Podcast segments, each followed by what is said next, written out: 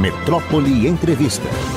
Rapaz, a gente recebe aqui muita gente vai entrevistar, mas tem um entrevistador que eu gosto muito, porque go admiro ele, gosto dele, amigo pessoal dele, gosto. Nem sempre a gente concorda, mas é uma figura maravilhosa.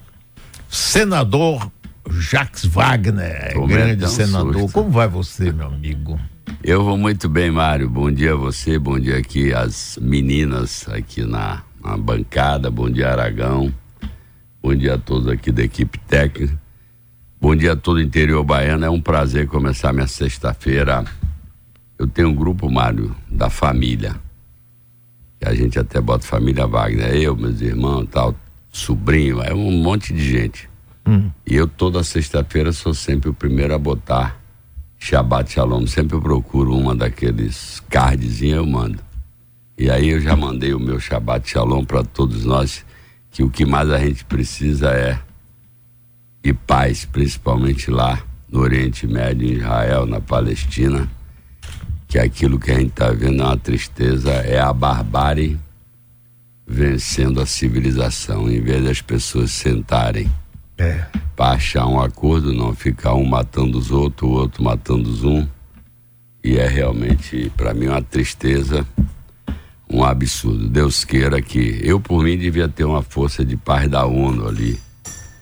Exatamente até que você conseguisse encontrar um denominador comum. Você sabe que meu ponto de vista é que tem que conviver dois estados, claro, o Estado de Israel concordo inteiramente e o Estado palestino em paz, com o direito de todo mundo de viver, de sobreviver, como eu acho que tem que ser, e cada um possa ter sua economia próspera para dar emprego. Eu estava lendo outro dia, Mário, que a média de idade da Palestina, de Gaza, aliás, particularmente, é 17 anos. Muito jovem, né? Só tem jovem. A média é 17 anos. Então, eu digo sempre, em vez de mandar bala, é melhor mandar desenvolvimento, que isso é que, na verdade, tira as pessoas desse ódio. É Mas vamos esperar a boa notícia. Que já veio algumas vezes, viu, Mário? Acabou nos concretizando. O presidente Lula está envolvido pessoalmente desde o primeiro momento.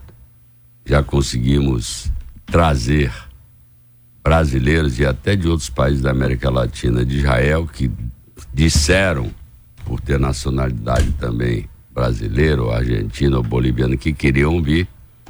E graças a Deus fomos o primeiro país a fazer esse movimento. E agora tem um avião, é até o avião reserva presidencial, que está parado no Cairo, esperando realmente autorização de sair os 34 brasileiros que estão na Palestina, tem inclusive criança no meio, que eles saindo pela porta de Rafah, Aí eles adentram o Egito e tem um aeroporto que é aproximadamente 40 quilômetros de lá.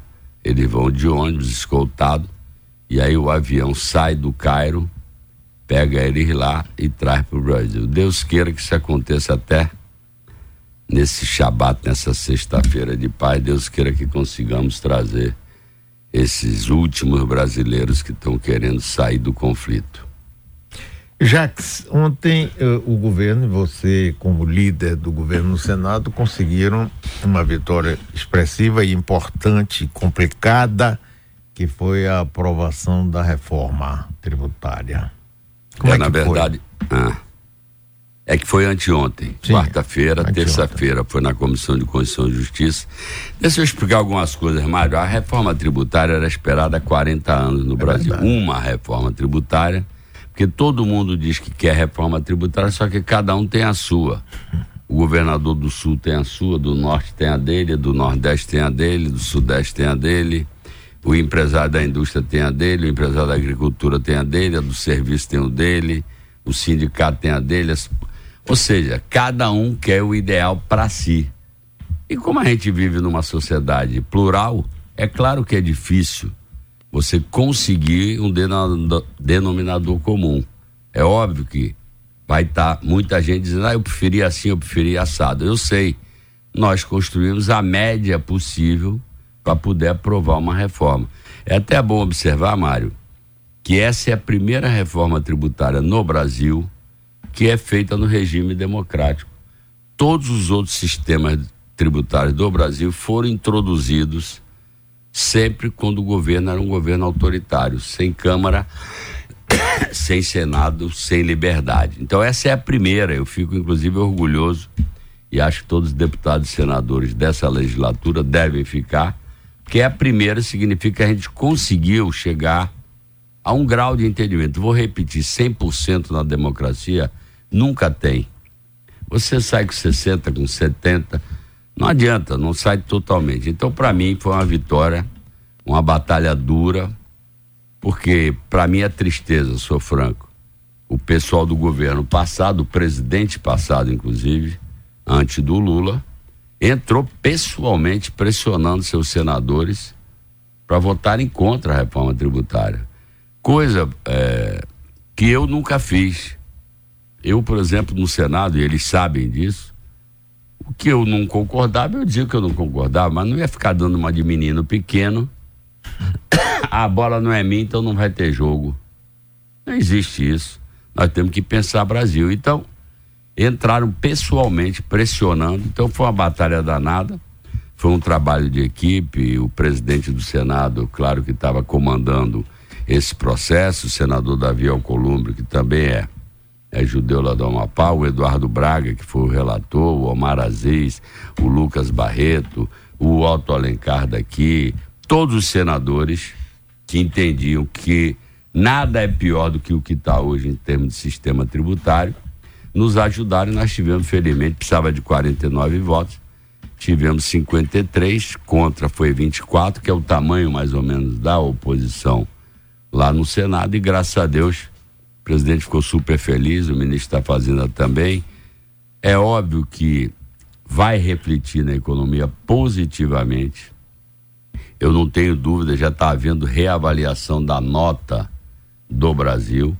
Então, aprovamos arcabouço fiscal, aprovamos reforma tributária, o ambiente de negócio de segurança jurídica melhora.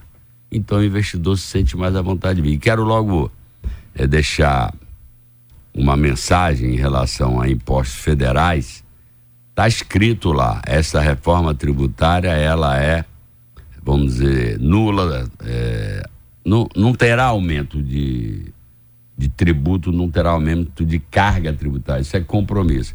Ela simplificou, construiu mais justiça social e por fim eu queria dizer, Mário, talvez pouca gente saiba, o sistema tributário brasileiro segundo o Banco Mundial, que em tese é um órgão isento, é o sétimo pior do mundo. Entre 191 países, o sistema tributário brasileiro é considerado pelo Banco Mundial o sétimo pior do mundo. Agora, vê se tem cabimento. Nós somos a nona economia do mundo e o sistema é o sétimo pior. Então, eu acho que fizemos para o bem a equipe estudou muito isso, muitos especialistas, isso não saiu da cabeça de uma pessoa. O Eduardo Braga fez um trabalho maravilhoso.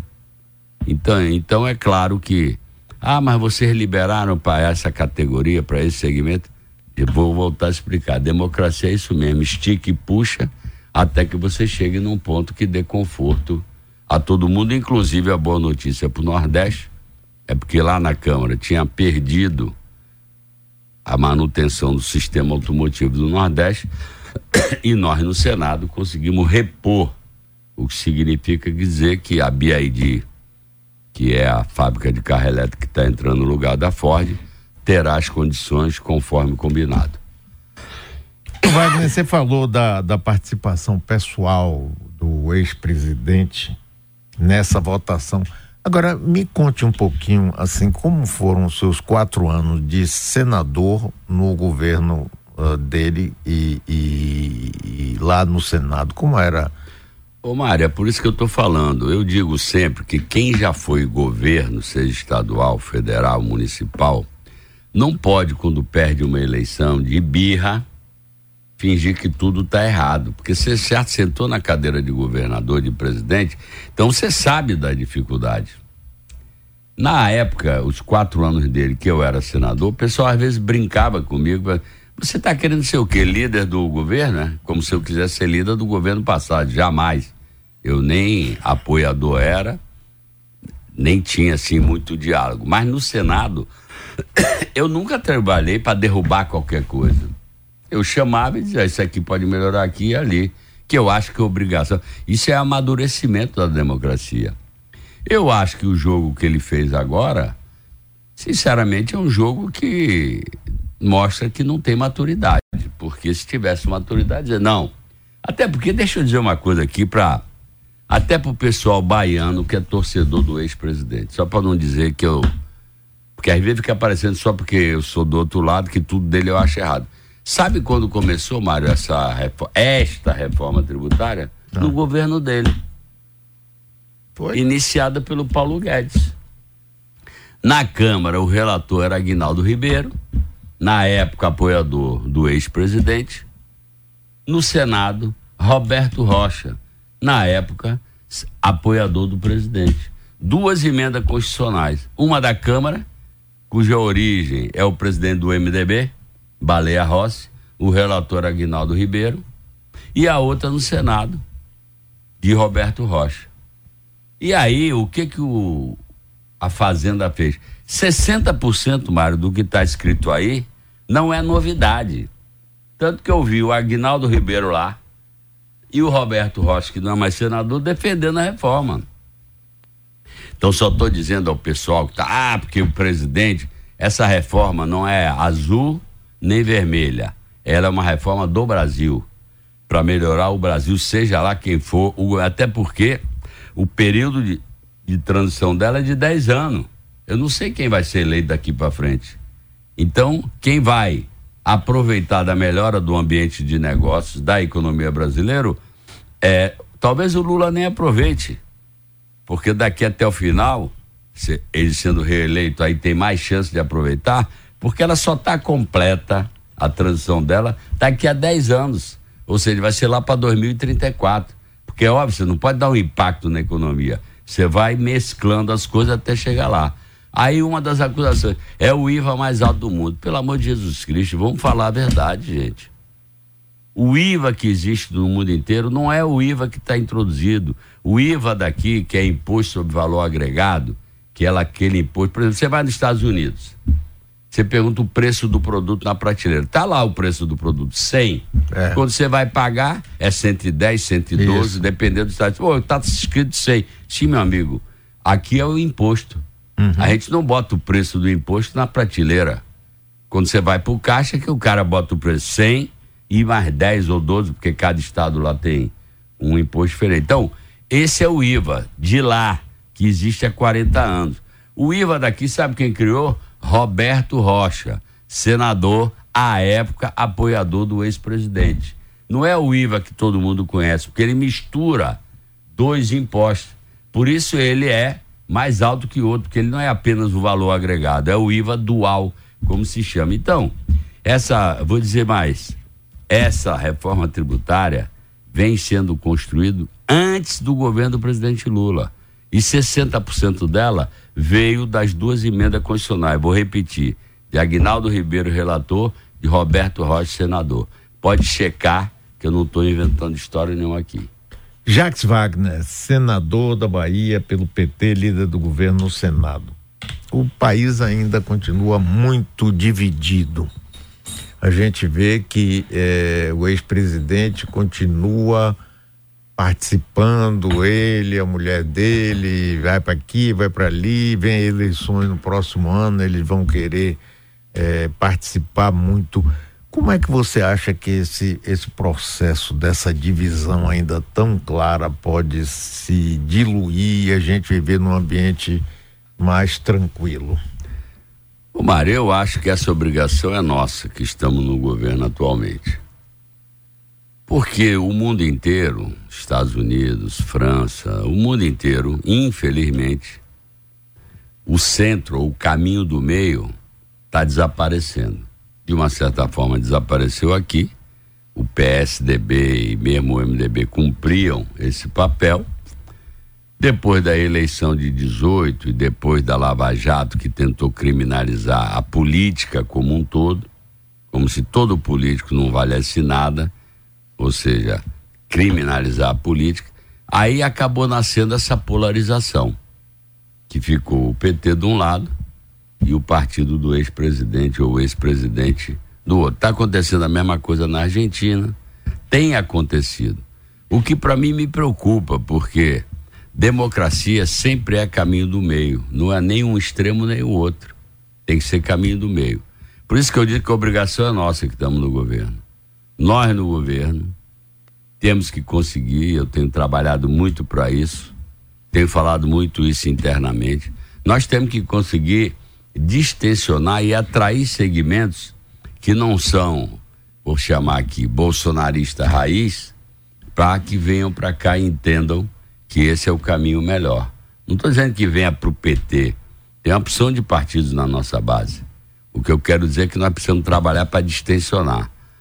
Para isso, vou repetir, nós temos que ter uma postura mais aberta, mais agregadora. Eu não quero nem saber, eu não, eu não falo o nome do ex-presidente, nunca falei. Falei agora aqui porque não tinha, não achei outra palavra.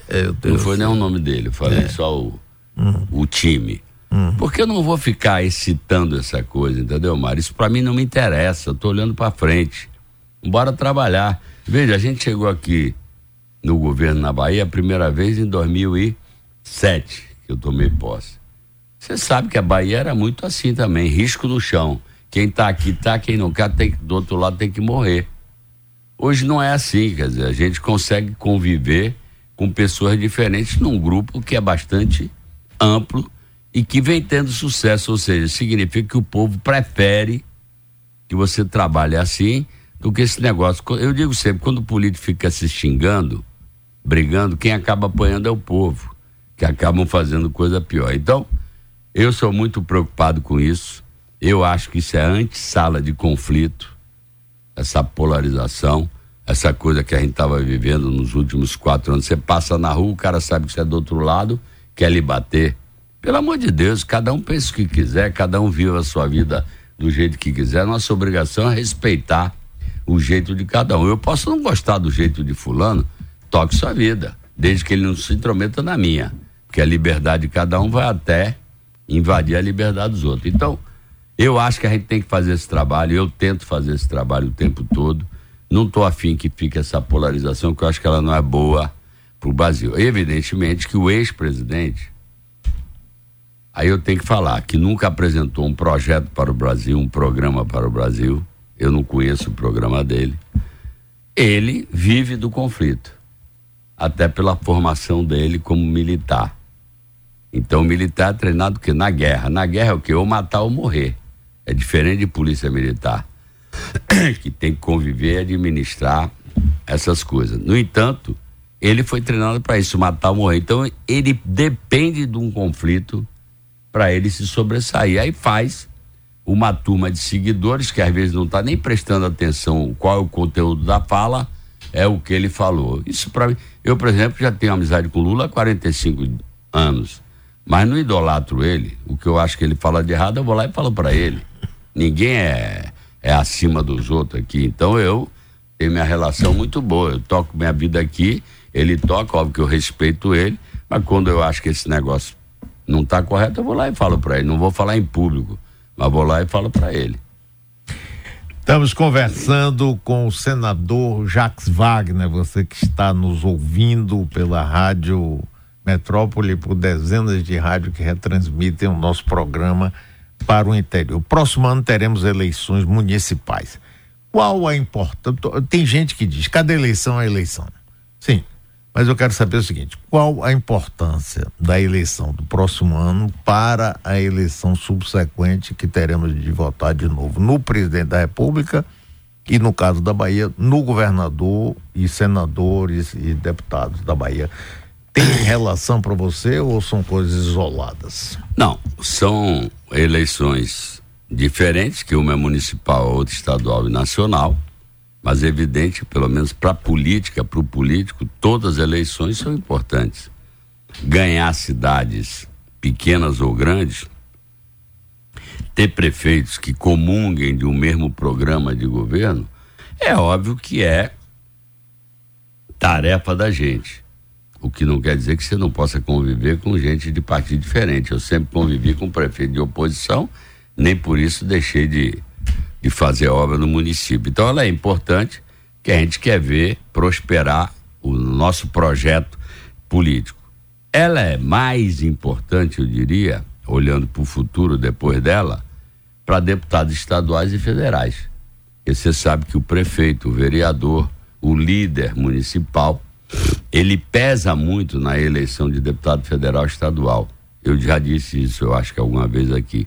É porque a eleição de deputado federal estadual ela é difícil para o eleitor, porque é muito nome que aparece na televisão, sei lá, tem 100, 200, 250 candidatos a federal, 300 candidatos ou mais a estadual. Então o cara para escolher não é fácil, a não ser aquele cara que é antenado, que é declaradamente de um partido ou de outro. Então, o trabalho do prefeito, do vereador e da liderança, como a gente chama aqui da banda B, é óbvio que é importante, que ela vai puxar voto. Para o presidente da República, eu acho que hoje, cada vez mais, pela televisão, pela internet, tanta informação que chega, e como só tem, em geral, quatro, cinco candidatos a presidente, é óbvio que o pessoal diz, pá, presidente, escolho eu, que aliás é o cargo mais importante. Senador, em geral, pelo menos a tradição baiana, não é assim em todo estado, mas a nossa tradição é que os senadores vão junto na chapa do governador. Era assim com o grupo anterior, comigo, todos os senadores até agora se elegeram junto com a gente. Então, os senadores eu diria que vai assim. E para governador também, não é tanto quanto o presidente, mas eu acho que cada vez mais o povo escolhe sozinho, não quer intermediário. Amigo, dê sua opinião sobre deputado federal, estadual, até porque erradamente o povo acha que deputado federal estadual pesa pouco. Não pesa. Vê a guerra que é lá na Câmara e no uhum. Senado. Então as pessoas precisam entender que quando elege um presidente X, não é obrigado. Mas se puder, sempre é bom eleger pessoas afinadas. Não estou falando do PT, tá? No caso do Lula, porque o Lula é apoiado por vários partidos. Mas se você tem uma eleição onde dá a maioria para o presidente eleito ou para o governador eleito, é óbvio que ele vai governar melhor. Então, eu defendo isso, não é, por, não é obrigado de cada um aqui, cada um escolhe o que quiser, livre na urna. Mas eu estou dizendo, se você for raciocinar, bom, já elegi esse presidente, deixa eu dar tranquilidade para ele poder governar. Então vou botar lá um bloco de pessoas dos partidos que apoiam ele. Então eu acho que isso é normal. Na França, por exemplo, Mário, o pessoal elege o presidente e vai eleger o Congresso depois, quatro meses depois. É. Aí o pessoal já sabe quem é o presidente. Ah, eu vou tentar ajudar. Se der certo, beleza. Se der errado, a gente troca tudo. Eu, por exemplo, defendo que as eleições municipais, estaduais e federais devam coincidir. Você sabe a minha ideia. Eu acho que deve ser eleição de vereador a presidente da República na mesma data. O mandato deve ser de cinco anos e não ter reeleição. Muito provavelmente, ainda nessa legislatura, até 2026, creio que a gente vai conseguir fazer uma mudança desse tipo. Ninguém aguenta mais com reeleição, que já ficou claro que ela não é positiva para o país, para nossa tradição. E ninguém aguenta mais com eleição, Mário, de dois em dois anos. Você saiu de uma eleição já está pensando na outra. Acabou, saiu de uma eleição em outubro. Quando dá janeiro do outro ano, quem vai ser o prefeito? Quem vai ser o vereador? Pô, então isso é, custa muito para o país. Não dá estabilidade administrativa, que é o que mais interessa ao povo. Então, se você disser, elegeu aqui todo mundo, de vereador a presidente. Cinco anos depois, vai ter uma eleição. Ok. Cinco anos depois eu vou analisar se o cara prestou, se não prestou, vou votar de novo, vou votar contra. Agora, sinceramente, de dois em dois anos de reeleição, se mostrou uma coisa negativa, é muito ruim.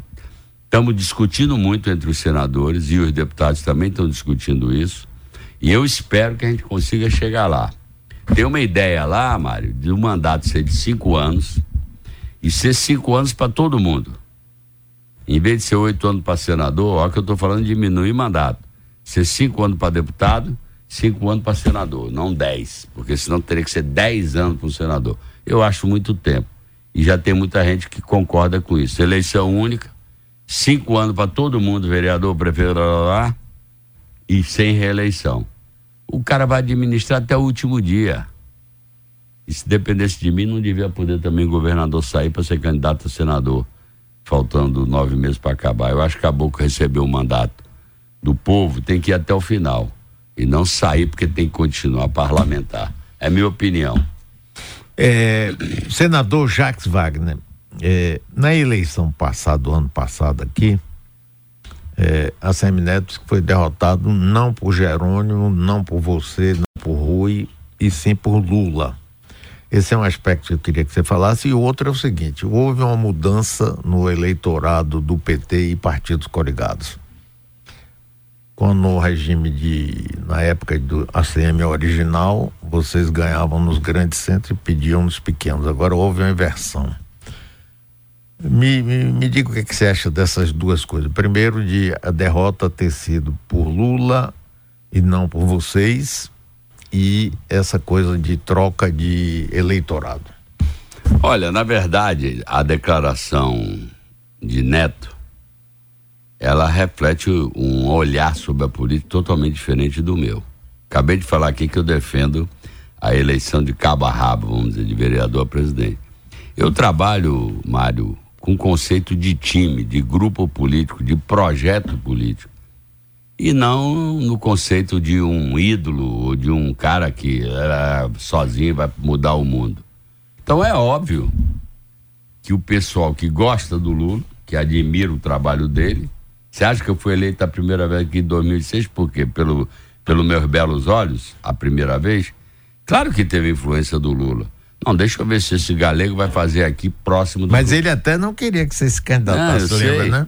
Mas eu estou dizendo é que. é porque ele cara... achava que você não tinha chance de ganhar com é. muita gente. Rapaz, aquela eleição sua foi realmente um marco na política da Bahia. Eu, eu vou repetir, você já ouviu isso.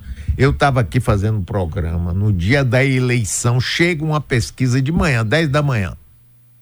Paulo Souto vai ganhar no primeiro turno com 10 pontos de diferença para você. Seis da tarde você já estava ali no Rio Vermelho comemorando sua vitória. É Bom, verdade isso ou não? É. é. Por isso que eu acho que não há nada impossível. Se tiver fé, não tiver medo do trabalho, tiver um projeto que encante as pessoas, você ganha a eleição, entendeu? Então, graças a Deus, tivemos aquela vitória. Então, voltando a que você me perguntou. É claro que as pessoas que são, vamos dizer, que olham e diz eu gosto do projeto político do Lula, do PT, tem simpatia por um candidato a governador lançado pelo grupo. Mas ninguém, ao contrário do que vivem dizendo por aí, ninguém elege poste. Isso é uma coisa. Mas o, se fosse assim, o Lula elegia todos os governadores, não elegeu. Se fosse isso que ele acha, então a gente devia ganhar em todos os estados. Não é assim problema é que eu trabalho com conselho. Eu nunca falei eu, eu, eu, eu, eu, eu sou retado. Retado é o grupo, porque eu também uma andorinha só não faz verão. Então isso é a primeira coisa. Tem a influência do Lula? É evidente que tem. Tanto que, Mário, você falou assim, vocês perderam. Vocês, o, a candidatura de Jerônimo nos grandes centros. O Lula ganhou em todos. O Lula aqui só perdeu em um ou dois ou três municípios. O Lula. Uhum. Veja a diferença do que ele falou. Ah. O Lula ganhou em todos os municípios e nós dos 20 grandes perdemos em 17 ou 18. Você me perguntou por que essa mudança? Eu já disse a Jerônimo, já disse a Rui, já disse a equipe que nós temos que mergulhar e aprofundar para entender o que que aconteceu, porque é o que eu acabei de dizer. O Lula ganhou e a candidatura de governo do estado nós perdemos. Aí pode ser o quê? a popularidade do candidato do Neto, não sei. Mas a verdade é que tem eleição.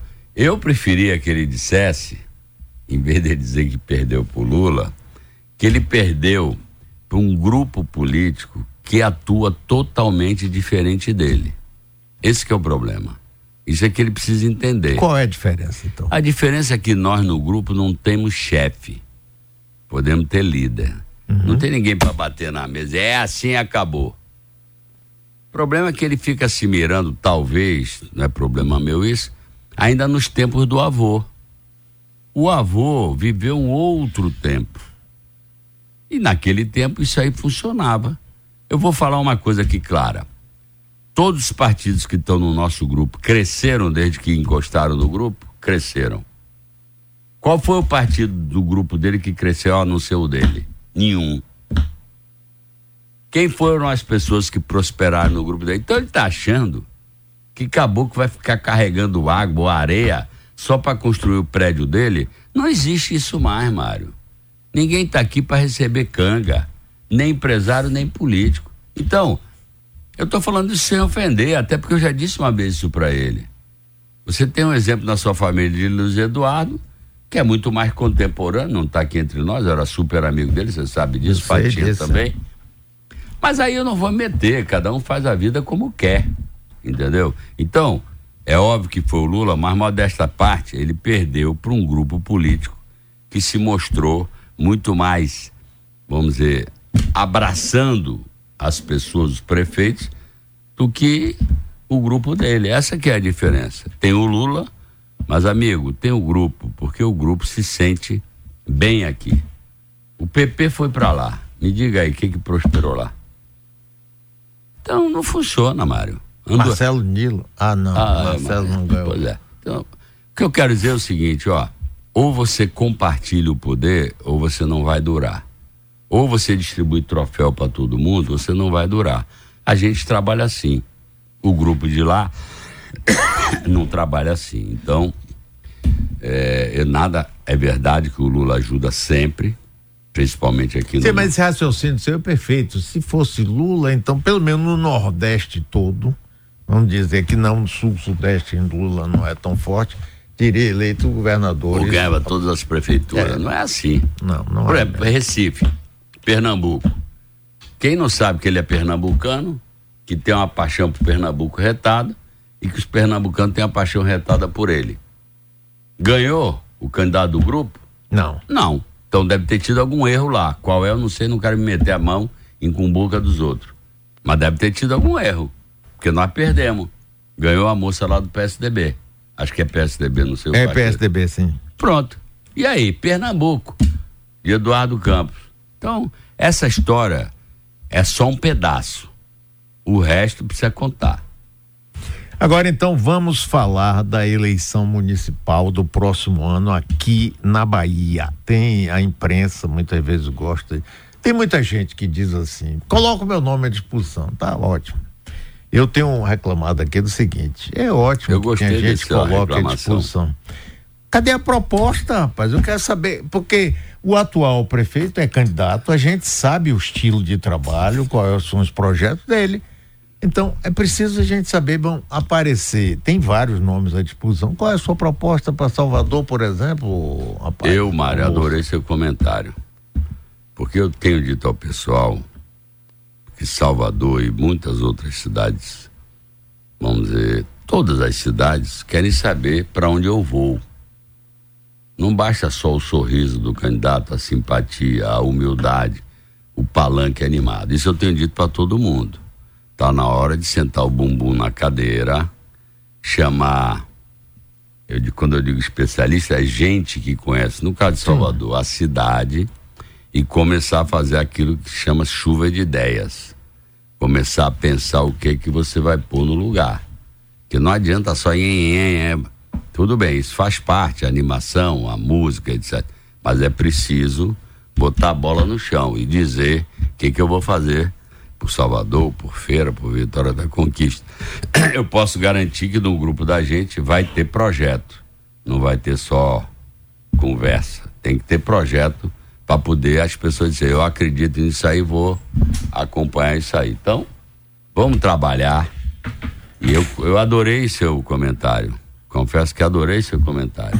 Porque negro, negro e branco precisa acordar não, é, porque. Não, eu tô entendendo. Ah, cadê uma. Quem vai ser o marqueteiro? Marqueteiro tem seu papel. Sim, mas ele primeiro precisa que diga não, ele, olha, a minha falar, proposta mas... é tal, trabalho em cima Não, é isso que eu estou é? dizendo, marqueteiro embrulha para presente, dá ideias também, Sim, claro. não quero ofender nem, nenhum marqueteiro, mas o político é que tem que mostrar a cara, qual é o meu conteúdo. Então, na minha opinião, é, eu gost... adorei Aliás, já repeti, não vou dizer para quem. Sim, mas me diga, e aí? Não, e aí? Tem uma cobrança acho... muito grande, que vocês estão demorando muito. Não, enquanto isso, o prefeito e os Meu prefeitos. gosto já estaria resolvido, mas é, Jerônimo, pelo menos, falou que até o final de novembro. Hoje é dia 10, então estamos chegando. Os nomes estão aí, todos nós conhecemos os nomes vai ter que sentar o conselho político, conversar, porque você sabe que alguém para tirar a sua candidatura em benefício de outra do grupo, tem que você conversar, claro. porque cada um acha que é o melhor candidato, é natural, quem é candidato. Então, eu acho que tem bons nomes aí, a gente tem condição de montar uma chapa mas para tentar ganhar ou só para marcar? Porque às vezes não. eu fico achando que vocês vão entrar. Não, não, vamos cumprir tabela, ajudar a eleger os vereadores. Não existe isso. Na minha opinião, quem entra para fazer isso é melhor nem entrar. Eu, quando entrei, nunca disse estou aqui para marcar a posição, mesmo com 2 ou 3%. Eu dizia estou aqui para ganhar. Porque eu tinha fé. Eu tinha fé porque tinha sido candidato em 2002 sabia que tinha espaço. Então eu não entro para marcar a posição.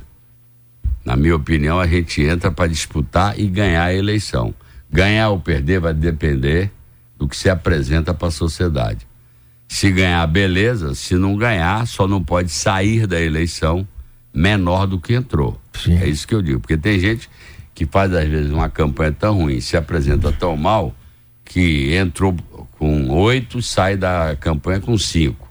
Isso é que é ruim, não pode sair menor. Tem que acumular na campanha. Nós temos um problema, o grupo, eu concordo com você, que a gente não vem construindo. Cada ano, cada eleição é um. Era fulano, depois Beltrano, depois Ciclano.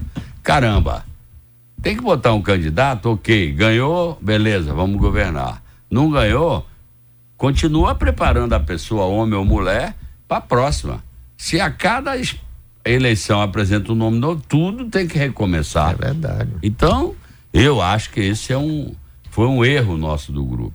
Sei lá, a, lá atrás foi Pinheiro, né, ou melhor, Nelson Peregrino, Pinheiro, Alice, Lídice, Lídice que acho que foi no meio umas vezes depois, Major Denise. Caramba. É Aí... verdade, você sabe que desde 1985 quando eh, foi restabelecida a eleição para prefeito das capitais, o PT concorre, não ganhou uma. Foi o ano que eu fui eleito e de lá para cá todos os anos o PT tem. Isso que você fala, Wagner, acho que é extremamente importante. Quer dizer, você cada ano você vem com um candidato. Não, aí você não cria nem um, um trabalho em cima disso. Né? Eu perdi 2002, ganhei 2006 e 2010. Não adianta, é uma construção. Você construiu uma liderança, por isso que eu sou um cara obsessivo com renovação. Eu digo sempre, quando eu olho para o secretariado de Jerônimo, me animo. Que arruma de jovem de 30 e pouco, 40 e pouco, eu acho ótimo.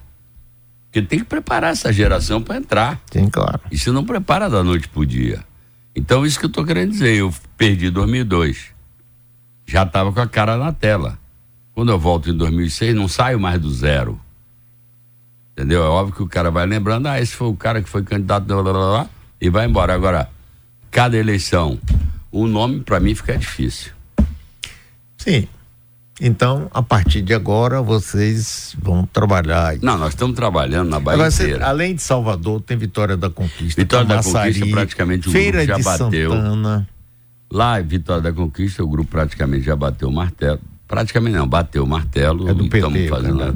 É Valdenor uhum. que é deputado federal, é um quadro da melhor qualidade, conhece tudo de Vitória da Conquista.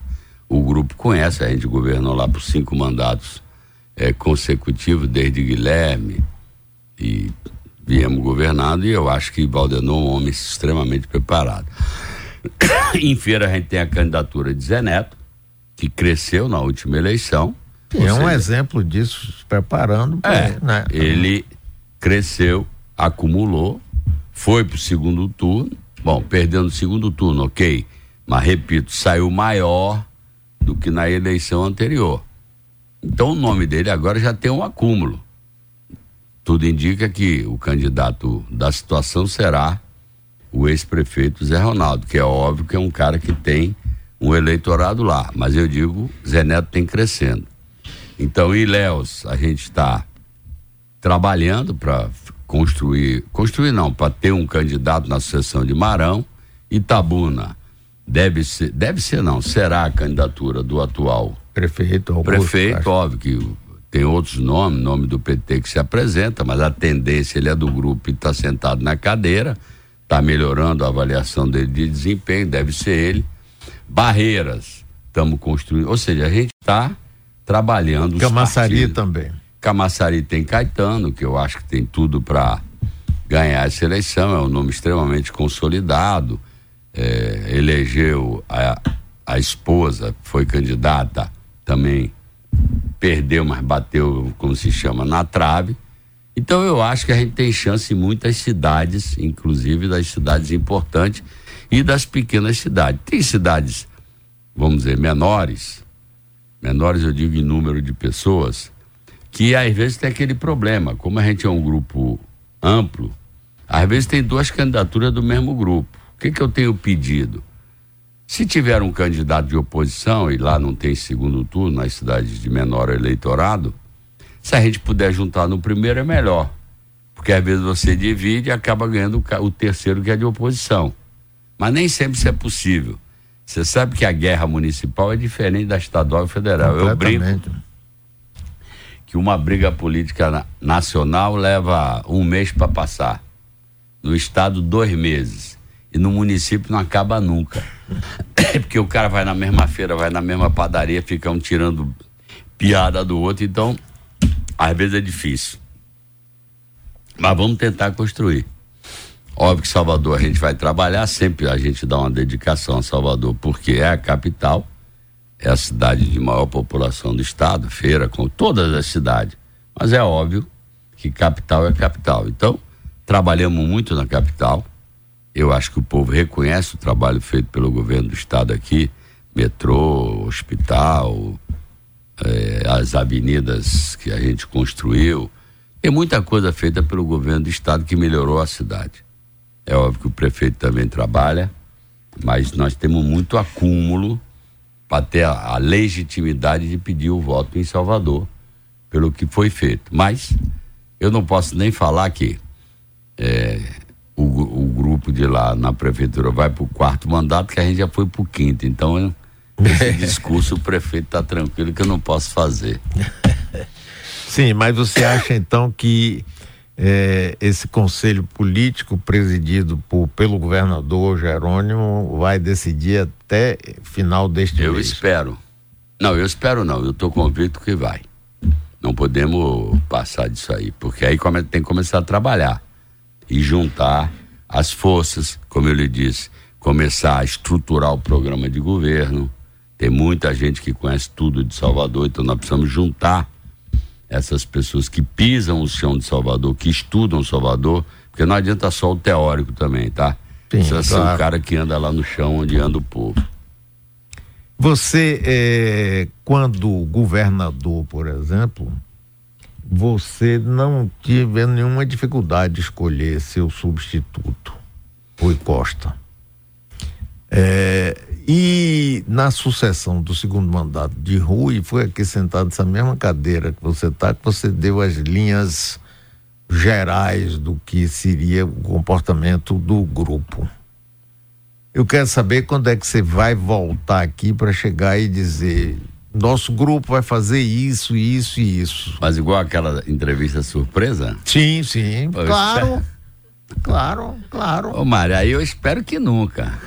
O quê? Eu espero que. não vão não... decidir nunca? Não, rapaz. Ah, então explique direito. Não, o que eu quero dizer é que eu espero que a gente nunca chegue numa situação daquela. Entendeu? Porque naquela situação a gente tinha feito uma opção que na verdade era uma opção, uma opção, eu diria assim, forçando a mão, forçando a barra para Otto ser o candidato. A governador. Ele tinha dito para mim que não queria, mas tudo bem. Aí ficou aquela coisa, eu fui obrigado, depois de três semanas sangrando na rua, a dar aquele susto aqui. É... Não foi nem em off, foi em on. Foi. Foi. É por isso que eu estou esperando que você dê outro. Não, pelo aqui. amor de Deus, chega. Pô, deu um trabalho retado aquele negócio. Mas, Mas ali, funcionou. Não, funcionou, Funcionou, porque é como diz a, de é como eu gosto de funcionou. dizer, é melhor um final trágico, trágico no sentido que deixa sequelas, do que uma tragédia sem fim. Se a gente fosse arrastando ali, a gente tava acabado. E o adversário só dando risada. O grupo não consegue nem se acertar quem é o candidato Pereira Caixa de Forte. Mas estão dizendo a mesma coisa agora em relação a Salvador. Não, pode deixar que não vai acontecer. Não, mas eles estão dizendo, não, tô- Se precisar, estou aqui, dizendo. sento não. de novo e dou outra entrevista com você, dando Pois é, um eu tô furion. pedindo, Você implorando. tá atrás né, do furo, eu tô atrás aqui. de uma tranquilidade maior, Mário. Eu não posso é. ficar vivendo de susto. Não, eu, pa- naquele dia você. Aí sim, porque muita gente ficava jogando para você ser o candidato governador e você não queria, porque você sempre defendeu a renovação. Eu falava aqui, o pessoal dizia, não, você não sabe nada, Wagner, pai Wagner Ah, mas sabe qual é o renovação." problema? Às vezes as pessoas não acreditam. Você se lembra que quando eu estava no segundo mandato, e eu disse, eu não vou ser candidato a senador. Eu vou cumprir o mandato que eu conquistei com o voto da sociedade, do povo.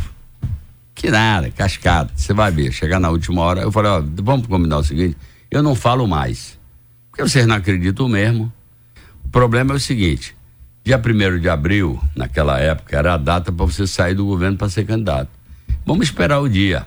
Chegou 1 de abril, 2 de abril, eu não me afastei, o pessoal, oh, ele realmente não vai ser candidato a senador. Então, as pessoas acham, tem essa tendência na política.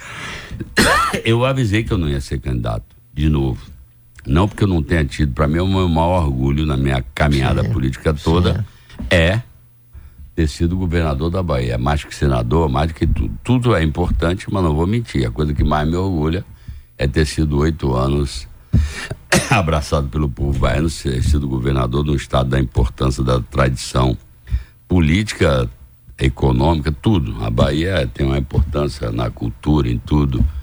Em todos os hábitos, a convivência que a gente tem aqui, a conciliação que a gente é capaz de fazer, inclusive na questão da religiosidade, sem ficar ninguém atacando ninguém. Então, para mim, é o meu maior orgulho. Só que não é possível que o grupo fique eternamente dependendo de um nome só. Isso não existe, gente. Isso é para quem quer, como diz o outro, não quer sa- sair do toco. Tem um negócio assim, desempata para outros poderem andar. Eu não, eu não me arrependo nunca de ter feito o que eu fiz. Estou aqui, estou na política, estou ajudando e criamos uma liderança nova. Brotamos, plantamos uma liderança nova que, por sinal, está indo maravilhosamente bem. Todo mundo, de empresário a peão. Essa semana mesmo, dois empresários vieram me passar no zap. Rapaz, um da área de agricultura, outro da área de energia. Eu tive um encontro, um até nem foi encontro, foi virtual, com o governador Gerônimo, que figura. Ele é uma figura. Que cara É determinado. uma figura mesmo, ele é uma figura. O cara da agricultura resolveu, definiu que ia implantar um negócio aqui na conversa com ele. Não foi ninguém que me contou, não. Foi um outro empresário do mundo agrícola que estava do lado. Porque chegou lá e ele disse assim: olha, então vamos fazer. Fizeram a primeira conversa. Aí o empresário disse: não, agora a gente vai botar a sua equipe para trabalhar com a minha, a gente troca e-mail e tal. Aí ele perguntou na hora, na tampa, pro cara: o senhor pode ficar aqui até amanhã? O cara olhou, não entendeu, falou: posso. Por quê? Não, que eu vou. A sua equipe tá aí? Eles vão ter que sentar hoje para amanhã entregar a gente, eu quero assinar amanhã com o senhor. O cara disse: acabou, já decidi onde eu vou. Porque o grupo tem a tradição de cumprir o que se compromete, de ser positivo, e ele é um cabra jeitoso, é humilde, é simpático, a mulher dele é fantástica, o filho dele também. Então, eu acho que ele está indo muito bem, vai conquistando a população. Onde ele passa, o pessoal se afeiçoa a ele. Então, na minha opinião, eu acho que tem que criar lideranças novas. E eu disse, eu não vou ser. Aí, caboclo. Não, não acredita. Acabou com a ordem. Não, é porque os caras não acreditam. Não, porra nenhuma. Chega na hora você vai ver, ele vai ter o pai. Eu digo, olha, eu não vou ser candidato. E as pessoas, na fé que eu seria candidato, não se preocuparam em ir construindo um nome. Aí quando eu cheguei, disse, eu já te avisei há oito anos, não vou ser candidato. Aí caiu a ficha. Aí sai catando, vai botar quem? Vai botar quem? Óbvio que podia ter sido diferente, Mas já deu certo, não vou ficar olhando para trás. Você que fica puxando as histórias só para querer dar uma espetada, não sei em quem. Que, que nada, rapaz. É para ter a alegria de conversar com você. Mas olha, é, acabando aqui nossa conversa maravilhosa, sempre muito sempre boa. Sempre passa a hora sem é, gente pois É. Você vai ficar me devendo voltar aqui. Pra fazer aqueles bregue? É, mas é assim, é bom, rapaz. Mas é eu pensei que você gostava de mim. Eu adoro, rapaz. Mas Sou seu admirador, além de tudo, gosto mais de Fatinha do que de você, mas sou seu admirador, você sabe, né? É, rapaz, que óculos que... bonito, rapaz. Mostra o charme aí do, do nosso querido senador. Rapaz, irresistível. Você sabe que a CM Neto se deu sempre bem com Wagner. Aí, Posso explicar? Aí um dia eu perguntei, não, peraí, aí eu perguntei a Rui, Rui, por que que a Semineto se dá bem, dá bem com Wagner e com você não dá? Aí, Rui, isso é por causa dos olhos azuis de Wagner. Tem na... Ô Mário, deixa eu explicar aqui, ó. Esse óculos aqui é o típico óculos pra perto. de leitura, para é. perto. Eu, todo mundo sabe, eu tive uma cirurgia no olho esquerdo, que é meu olho bom, o olho direito. Infelizmente, no episódio lá de aumento de pressão, eu pedi 40%, então eu enxergo, mas não tenho precisão. Então, meu olho bom é o olho esquerdo. E aí aconteceu um problema, eu tive que fazer uma cirurgia de emergência, completou três semanas, terça-feira passada, lá em Brasília.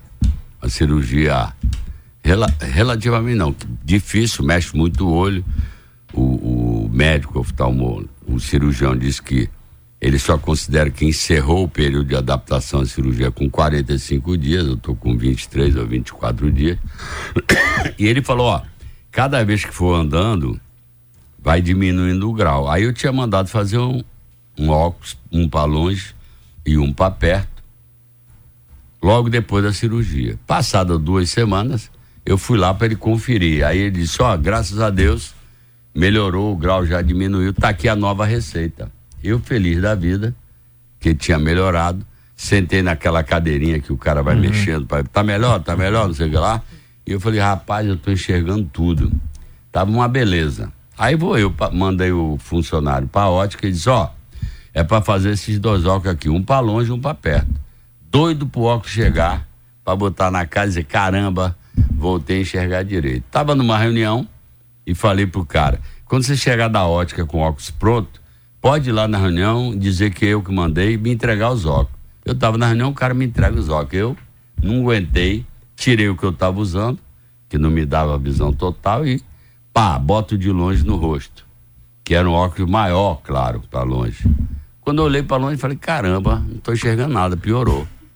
Tirei da cara, botei aqui, peguei esse, que em tese é o de perto, botei na cara, fui ler o celular, falei, caramba, piorou. Aí eu já fiquei agoniado, não tô entendendo nada.